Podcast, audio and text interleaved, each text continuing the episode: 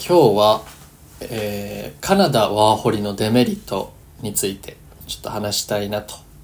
皆さんに共有したいなと思いますデメリットにフォーカススタイルねデメリットフォーカスやっぱり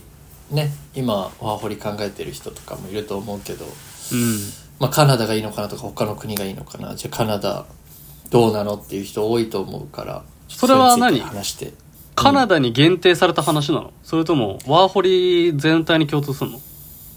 今日はあの、うんカナダにめちゃめちゃフォーカスしてますああじゃあカナダワーホリに興味ない人はうん聞かなくても大丈夫ってこと、カナダワーホリに興味ない人はいや聞いて損ないと思なるほどううん有益な情あの報やっぱたりくさん有益な情報ですよあの 有益な情報ですよって言う とあれだけどそんなに有益でもないかもしれないんだけどでもあの損はさせないと損はさせませんうわ自信そうだねやっぱ西洋の国 っていう共通点あるからオーストラリアとかどこでもなるほど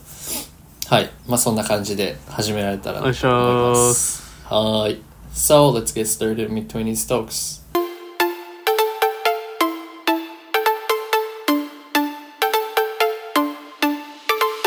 ハローガイズオーストラリアでワーホリしてます J です日本で平凡なサラリーマンをしている S です国を越えて離れ離れになった元同級生20代半ばの J とエースがお送りするポッドキャスト番組です一緒に楽しい時間を過ごしましょうということでミッドトゥインティーズトーク今回はカナダでワーホリするデメリットということで J さんがうんカナダでワーホリしてた経験なども交えながらっていう感じですか教えてくれるんですそうだねそうですそうですちょ実際に行ってみてまあそうですね皆さんあのメリットカナダのここいいよとか英語話せるよとかそういうのはもう聞き飽きたと思うんで実際行ってみた、ところのちょっとここを注意しといた方がいいんじゃないとかうんやっぱりあるよねデメリットとかまあメリットだけにねメリットだけ見てると、実際行ってみてギャップとかそうええー、みたいギャッなプなるからねそれ知った上でうん行くっていうのは大事ですよね行ってそうそうそうそう注意点も頭に入れながら行くとねなんか変なところで、あの苦労せずに済むのかなと思うので、まあ、確かそにんな中でね、えーぜひとも聞いてもらいたいと思いますほいで今回なんですけど、まあ、7個ぐらい自分が実際に調べたり自分の経験から基づいてあるのでちょっとそんなにデメリットあんのそんなにありますデメリットっていうよりはあ 注意点かギャなップあ注意点ね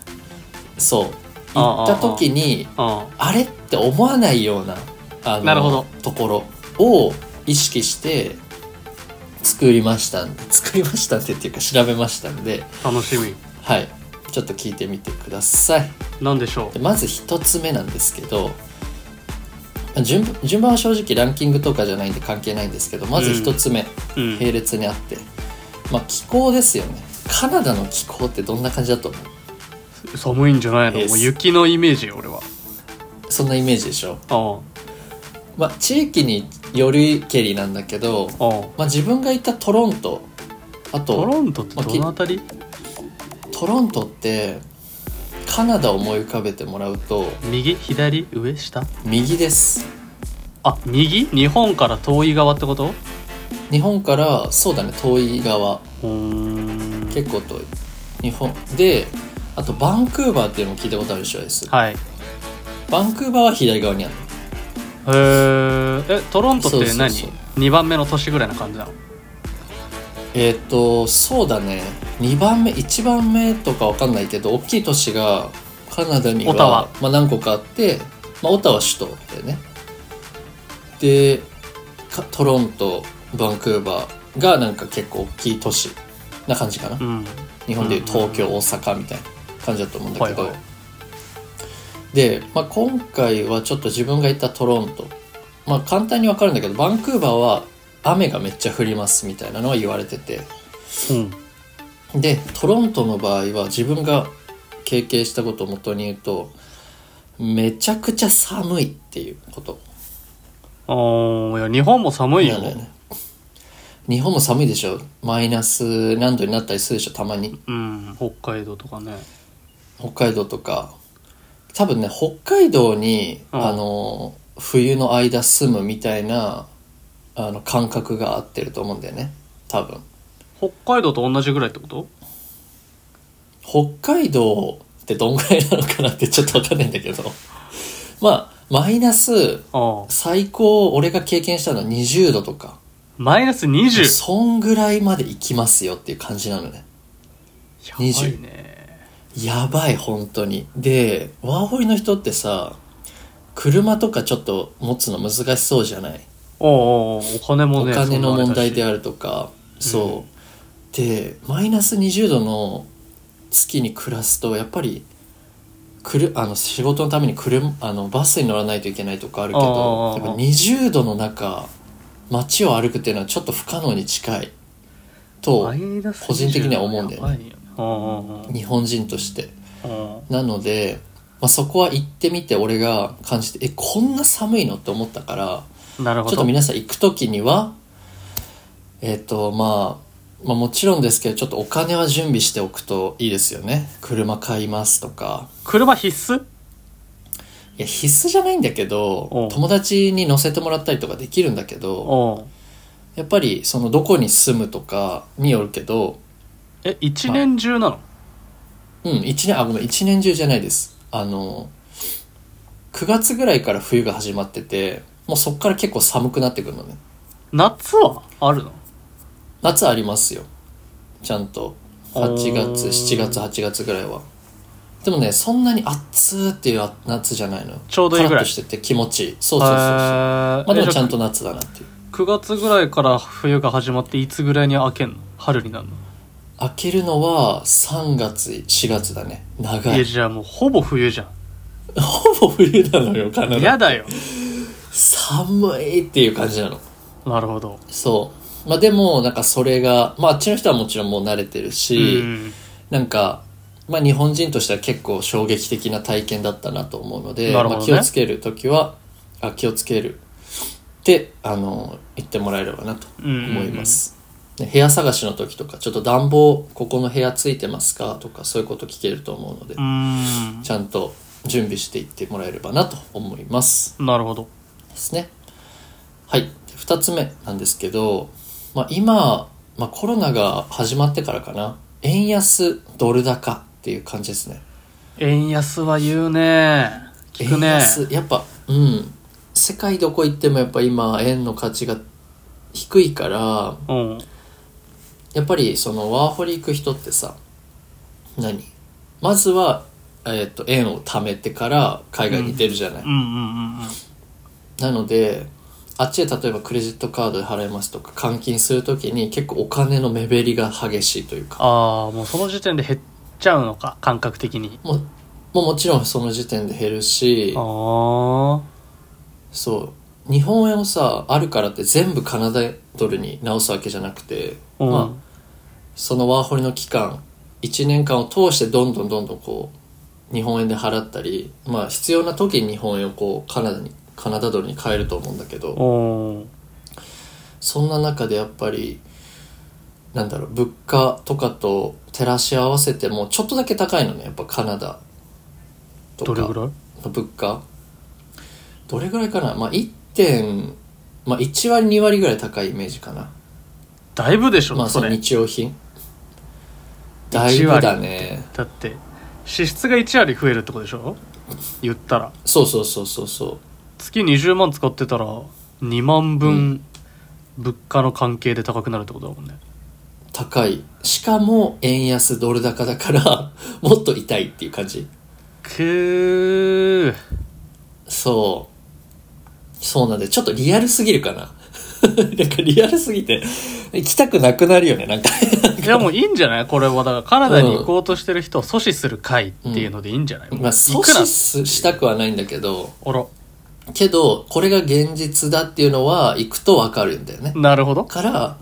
その何ファンタジーの世界だけじゃなくて、まあ、行った時にさ厳しい現実が待ってるよってことですね染まってるし、まあ、準備してれば大丈夫ってことだよねまだあと5個マンでしょまあ、 これはあんまり何よ 聞きたくないよね。 そうですね。まあ、なので、あの、お金にはちょっと十分余裕を持って、で、まあ、あっちでね、あの稼ぐこともできるのでうんもちろんワーホリなんで、まあ、そこはバランス見ながらちょっと注意してもらえればなと思います、でここ1個軽いです1個軽いのきますあここからよかった軽いですあよかったここから軽いですげんなりしてるからえー、3つ目現代してるよねちょっとリアルすぎたね2つ目があ2つがねがチップ制度ですねあチチッッププね払ったことあります、えそれいやちょっとなめないでほしいね何ってことでしょえ何何何何ある我らチップ払修ったことあ学る旅行で海外行ってんだからえ払ったチップあの時払いましたよえ円卓でなんか何円置いてくみたいなあーあったかもしんないね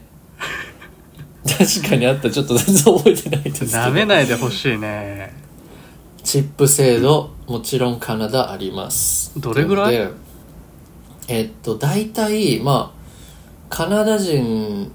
まあ俺が払ってたのは15ド、えー、15%か15%なんだけ15%あ15%そうこれ結構普通なのよあっちで普通に働いてて例えばラーメン食べますはいえーまあ、えー円に直して2000円ですってやったらうん大体2250円ぐらいうん余分に払うみたいな感じかなえそれはさよくわかんないんだけど、別に自分が決めていいの自分決めていいんだけどうんなんて言うんだろうな社会なんて言うのかなプレッシャーみたいなのもあるよねなんかそのじゃあ5%でいいのかって言われるとうんあんまり良くないと思うんだよね俺はえ何それは低く低いとどうなんの嫌な顔されるだけそれともななんかなんかあんのえっとねなんて言うんだろううん嫌な顔されないんだけ ど普通は払うよねみたいななんか別に損するわけじゃないんだようんあの最後に払うから さチップって最初に払ってたらなんかね対応が悪かったりしてて、うんうんうんうんありがとうございますを結構普通にあっちの人はやるっていう感じだと思ううんうんまあそういう文化があるとねそうだねもう文化だから、うん日本で言うと何っていうのはちょっとわからないんだけど結局だからこれでも支出がまた増えるってことでしょ、チップでも増えますねもう金なくなるやん、金なくなり よ金なくなりよワーホリ行くなまあ、あ行っくちな、で稼ぐからあれなんだけどもう行くなそうそうそう どんなどんなスタンスなんだよ日本がいいっいやてでも一俺は番ぜひまあ今回注意点とデメリットなんでこういうね論調になってますけど、メリットもままああ、あるメわリットめちゃくちゃあるんでもちろんそれはトレードオフですよっていう話確かに確かですねまあ知っとくとね、まあ、後々あれなのかなと思うんでにはいはい4つ目いきます来た4つ目はまあワーホリどこ行ってもそうですけど都市の場合、うん日本人が結構もう来てるっていうのが、ひえー一つの注意点かなと思ってへて、えそうだねやっぱ人気だから、まあ、年に6,000人ぐらいはそのなんていうのかな、えー、6,000人ぐらいは来ていいよっていうのがカナダのあれなんだけどおうあの募集枠みたいなのがあってワーホリにもうんうんうんであっちの現地の人ももちろんいるし1年以上いる人もいるんで結構日本人に会う確率は結構高いうんだうん、ねいいじゃんまあいい気がするけど、はいまあそこもなんて言うんだろう、まあ、バランスというか、まあ、特にワーホリですって言ってあっち行くうとジャパンレストラン、ジャパレスっていう言葉をよく聞くようになると思うんですけどほう日本人が経営しているレストランとか日本料理屋風の、あのー食べ物屋さん行くとやっぱり日本人がそこで働いてて、うんうんうんま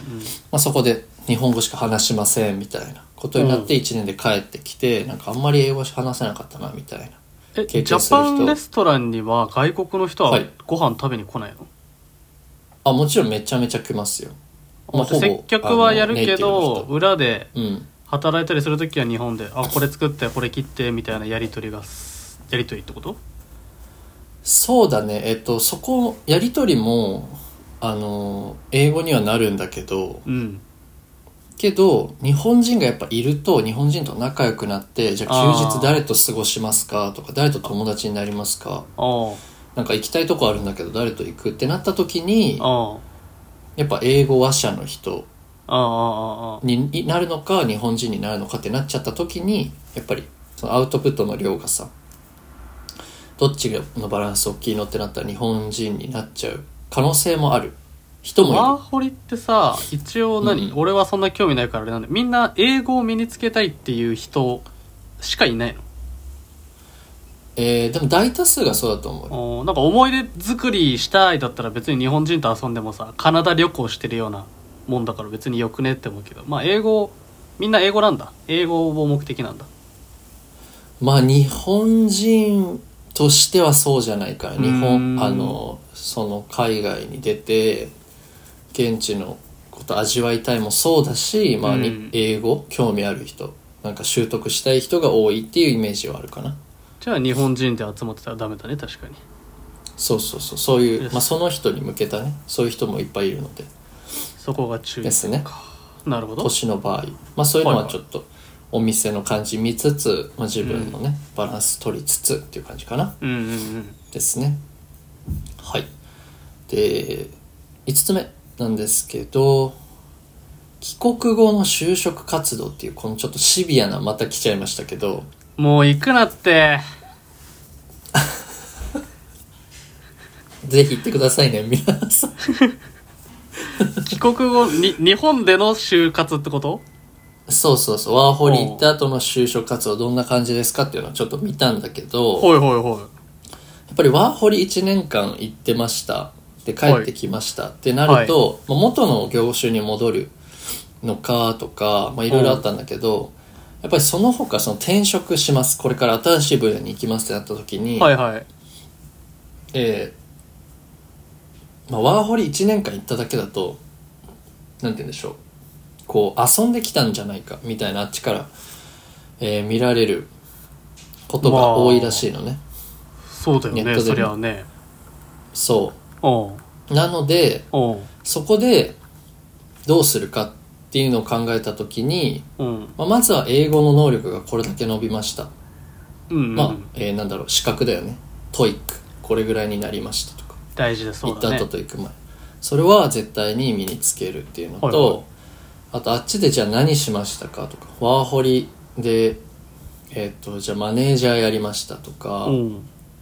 その現地で何をしましたかっていうアピールうんうんでプラスもう一つ、まあ、英語、まあ、英語はもう伸びてて当然じゃないですかそりゃそうだそうなのでプラスアルファでもう一つ何かスキルまあもう一つの言語でもいいしあっちで例えば中国人と仲良くなって中国語もちょっと話せるようになりました資格もありますってなるとやっぱりあーなんだろう日本の、えー企業にとってそのもうなんていうのもっと海外に行かないといけないじゃないですか日本ってこれかうら、んなので、まあ、そういう人材としてもちょっと有用になるかなとかまあもうひスキル、えープラスワンのはいスキルか、プラスそうもう一つあるといいよねみたいなあそれがない IT 逆にないと何むずいってこと就活がまあ英難し語くはペラペラ簡ですよ単になるんじゃないかなああ、うんそういうことねそうそうそう簡単になるしでこうワーホリしてきましたってだけだと、うんあのダメなのでちょっとここは身を引き締めてっていうことですよね帰ってなるくほるどのためにも、うん、っなるほどねていう感じですねはい、はいで6個目えー、あっちでの就職なんですね カナダでのちょっと怖い怖い怖い怖い行くなって怖いまじゃだあんのっていうねえまだあんのそんな重いのっていうことなんですけえどこれはだからカナダでのうん就,、就活というかカナダでのカ就ナダ職でのの話ってことね就職の話ですこれはい日はい本の話じゃないです、ああ行った後にやっぱり仕事を見つけないといけないじゃないですかうんそりゃそうだそこで、うんまあ、僕が行って僕は幸いにも結構簡単に仕事が見つかった時期ではあったんですけど、うんまあ、あっちに行った後で俺が帰る寸前とかちょっと怪しいなっていうところがあって、まあ、俺はトロントの、えーダウン、えー都市にいたんじゃなくてちょっとだけ離れたところにいたんだけど、うんそこでやっぱ入ってくる自分が働いてるバイト先に入ってくるその人たちその人は日本人たちじゃないんだけど全うん然もう英語ペラペラな人移民の人たちなんだけど、うんなんかここしかもうアルバイト先なかったよみたいななん かっええてぐらいあそんな今厳しいんだとうーんでちょっと感じながらちょっと自分はオーストラリアに来たっていうのもあるしうんちょっと今ツイッターとか見てるとやっぱりあっちのそのなんていうのかなカナダの国としての方針がこう移民をちょっとなんて言うんでしょう制限してるええような雰囲気が今漂っててちょっとその制度の変更とかあったりしてちょっと今あのわちゃわちゃしてると思うんだけどおうんうんうんなので行く方はちょっとあの まあ英語力はそうだしあーやっぱ英語力ない人とある人だと絶対ある人が採用さそれりるゃじゃなそいうだよそれはもう迷惑じゃないうんなので英語力はもちろんそうだし、まあ、スキルバリスタできますとかうんうんあとシェフやってましたっていう人ももちろんそのスキルがない人と比べて絶対採用される確率上がると思うし、まあ、そういうところはちょっと事前にできることをやっていくと、うんあんまりあっち行った時に困らないんじゃないかな。まうあ、んうんそう言っても日本人って結構真面目で文句言わなくてブランドがあるえブランドがめちゃくちゃあるんでへえ日本人としては結構採用されやすいっていうのが海外ワーホリのまあなんて言うんでしょう、うん、常識あとまああれだよみたいなね感じその、うん仕事探しは前々回かぐらいにねカナダでワーホリするにはあの J, め J 講ちゃ師をくちゃ話しましたんで J 講師をお招きしてあの、はい30分 近く講義、研修のあの視聴 いやそれそれ言って聞いてくれる人いなくなっちゃうからやめてもら研っていい修の音声があるんで、そこでねなんか研修のなんか人脈やら何やら、うんこのサイトがいいよみたいなのあるんでぜひいちょやでっともあれ聞いてもらえればうんもう仕事探しはもうバッチリ年度内に聞いてほしいな研修動画だ年度から、うん、研修動画がね研修動画なんで年度内にそうだね皆ちょっさん、とあの新年度に向けてねちょっと、うん、視聴を完了させていただければいただければお願いします。そうですね。さあラストですか、まあ、ツイラスト。ラストは、えーはまあ、ギャップですね、自分が感じた。ギャップあれ、こんな感じなんだっていうのはやっぱりちょっとあって、うんなんかどんなイメージかカナダ行って、うんよっしゃ、英語学ぼうは、たなあの、やろうって言ったらどんなイメージですかイメージかえそういやなんか、うんそれこそ大学生の時の自分みたいな、なるほど、なるほど。バイトしてうんうんわ、かるわかるわかる。うんもう空き駒ダラダラしたりなんか朝までサッカー見たりとかなんか自由で、まあちょっうんうんうとんちょろっとバイトして、うんみたいな平穏な生活のイメージイメージでしょうんなんかちょっと、そうそうそう。でも大学みたいなノリで、こう友達もね、うん海外の友達作りたいうんって行くみたいな。で、仕事も一つなんか充実するのかなみたいなところ箱も根あるんで来週す行けどく。みたいなそうそうそうそうそう。山梨ねちょっとするというかみたい なね。あれ房総半島もいいうん、か、ちょ日本すぎる、日本すぎる。日本すぎるはちょっと、えエースのその大学時点わかんないけど。ドライブでみたいなイメージではないってこと、ではないとは言えないそういう側面もあるんだけど自分が感じたギャップ一つ目、うん、一 つ目意外とウェルカムじゃないっていうのがあ って行くななんよかじゃあちょちょちょ聞いて聞いて一回聞いて誰がなん現地の人か俺のイメージおう現地の人がうん行った時になんか皆さんちょっとやっぱりファンタジーを思い浮かべながら行くと思うのね確かに海外行く時ってああやったよこれからあの白人の友達作るぞとああかああああ南米の友達作るぞであるあるある英語バイバイ話してドリンクしちゃうぞみたいなねあるあると思うんだけど意あるある外とおう意外と「Hey」って感じなんか 意外とあ意外とあハローみたいな感じだと思わないなんか行ったおういやホー時ムホームパーティーでそういうみんなクリスマスも三角帽子つけてイエーイイエーイみたいなそういうのあんだよ実際あのるんかいこれあるっていうのは事実なんだけおうど行った時にあ初めてじゃああっちの人と会いましたあはい Hey! Welcome! みたいになると思わないでくださいってことなのよ。であも何仲が良くなったその知らない人ってこと知らない人の感覚で接せられるってことまあもよろちしくろんぐらいそうだからにそうそう日本 人日本にうん来てね海うん外海外の人来てうん来たらどういう反応するなんかちょっとおどおどするでしょエース、まあねなかなあかの接し方はむずいよね最初 はねそうそうそう白人の人来てさあの友達になりましょうよってなったらどうおどおどするじゃん、うんまあ確そかれにが逆にあっちで怒りますよっていう話あそれはなんか日本人ならではとかじゃ俺が意なく図してなて現地そうそうそうそういう海外の人もやっぱり最初はそうなんだ最初はそうだねカナダの人もそうカナダのあの人柄的にもそうだと思うんだよね、うんちょっとシャイっていうか、うーんあんまりその「へえ」みたいなそのなんか思い浮かべてるようなテンションの高さじゃないっていうのが意なる外ほどとちょっと自分はギャップを感じましたね、うんそういうギャップだわはいでプラスちょっとあっちもなんて言うんだろう、まあ、まあ日本でこう海外の人がこう前にいてちょっとドキドキするっていうか、あれこの人英語で話すのかな日本語で話しかけてくれるのかなみたいなちょっとドキドキするじゃんうんうんうんうんで自分がもし英語を話せない身だとしたらなんかあんまり話したくないよねいやなんかさそのそ一番俺が嫌なのが、その英語の外国の人と話す、なんかはい相手が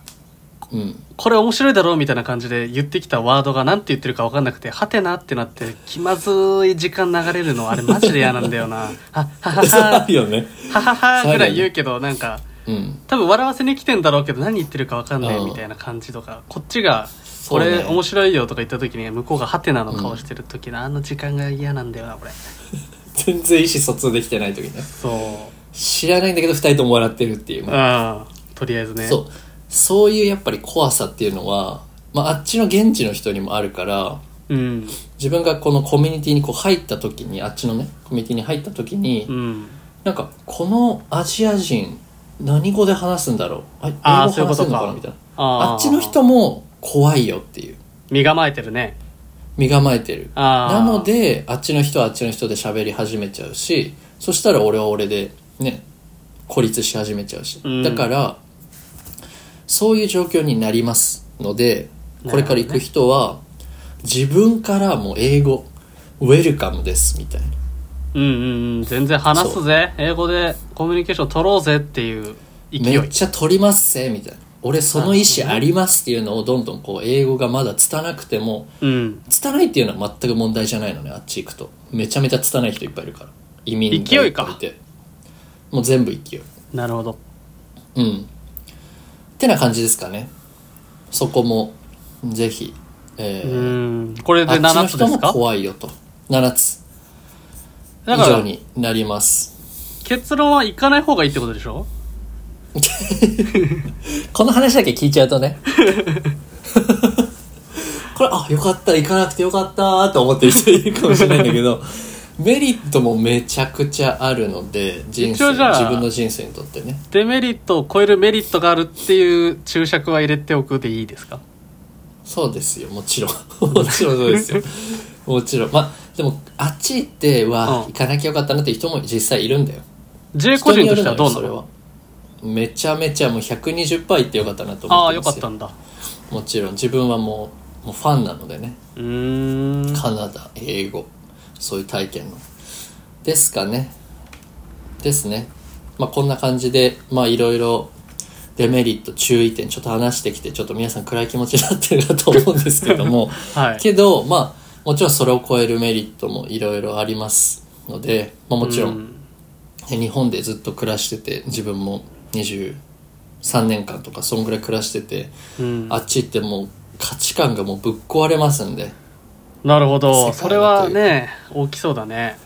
ぶっ壊れますし、うんもちろんあっち行ったらね英語で家決めます車決めます仕事決めます友達作らないといけないです、うん英語も勉強しないといけないですもうこうんのサバイバル能力、もう全部一人でやるんで、はいっはていいうのも一つであっちに行けばやっぱり悩んでたら海外の友達できますし、うんなんか日本にいると難しいよねそのカナダに友達いますオーストラリアに友達います台湾に友達いますみたいなかなかないねななかなかない経験、うんこれからいろいろあの楽しいこと待ってると思うんで、ぜひまあ、自分が今言った7つの注意点を踏まえながらもちょっと、まあ、これ以上に大変なことって正直ないと思うんで、なるほどうん、あとは楽しいだけ自分がどれだけやるかなんで、まあ、はい行はいくカナダワーホリ考えてる方はぜひねこれを頭に、えーまあ、入れながらちょっと自分が準備できることしてもらえれば楽しいワーホリ生活待ってるんじゃないかなと思いますね。詳細またあれですね J さんに連絡をツイッターでもうんポッドキャストのコメントでも質問いただければ、あればね J ぜひさん何でも教えてくれるということなんでよろしくお願いします、はいお願いします。ありがとうございましたありがとうございました。ジェイコ し。あクソジェイコしました。ありがとうございますありがとうございました。匿名で投稿できるメッセージフォームを概要欄に貼り付けているので番組の感想や取り上げてほしいテーマをぜひ教えてくださいまた Spotify やら Apple Podcast やらでお聞きの方は番組フォローをお忘れなくフォローするだけで番組のサポートにつながりますのでよろしくお願いしますあとはお願いし X、Twitter もやってます。ハッシュタグミッドトゥエンティーズトークつけてつぶやいてほしいのと、まあ DM とかで連絡もらえれば、さらなる詳細やらもお伝えできるもとちろんです思いますのでどしどしお待ちしております待ってますということで次回のトークテーマ相談ではございますがあ出ま した次回がエース講師ですね少しやうだわ重いポバイックド来キャたストあごめんなさいーババイごめクんなさ通過したいバイクじゃないです今えー、車です車大丈夫家の車中通過しま通っしてた、ないねはーい通ってないですはい 次回が次回エース講師のちょっとテーマ まだ聞いてない私ですけどまあ前々回に引き続きちょっとやっぱ平凡サラリーマンなので副業にはい、まあずっと興味がありましてはいはいはい今回のその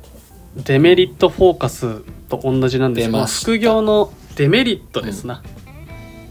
おーあるのっていうねいやあるんみたいなんですよいろいろなるほどなんか拳聞いてましたけど はい我あ々るもんでねすよねうん一応 YouTube やら、まあ一応このポッドキャストもねまあ収益化してないけどまあ副業というか趣味というかまあ難しいラインだけどさいろいろやってるわけじゃないですか、やってますねその中でまあもちろん副業っていうとさお金が稼げるっていうイメージが一番あると思うんだけどあるあるあるもちろんデメリットの側面もあるみたいなんでそこを調べたんでなるほ J さんと一緒にど興味あるねうん考えていけたらなと思います、考えていける考えていけるんだよね少しの時で研修動画に楽しみは、です双方向のコミュニケーションを心がけて作成しておりますので私の方そうはですねいやちょっとちょっと私の方はってちょっと俺もまあまあまあ楽しみですよね皆さんはい、まあ、ちょっとねキャリア関連で今やってるんでよかったらね、うんフォローやらミッ聞キいていただければのと方ぜひ思います皆さんで頑張っていきましょうよこんなところですかね、そうですねういはいうわそれでは今回も最後までうわしてんじゃないのそれでは今回も最後まで聞いていただきありがとうございましたまた次のエピソードでお会いしましょうさよならさよなら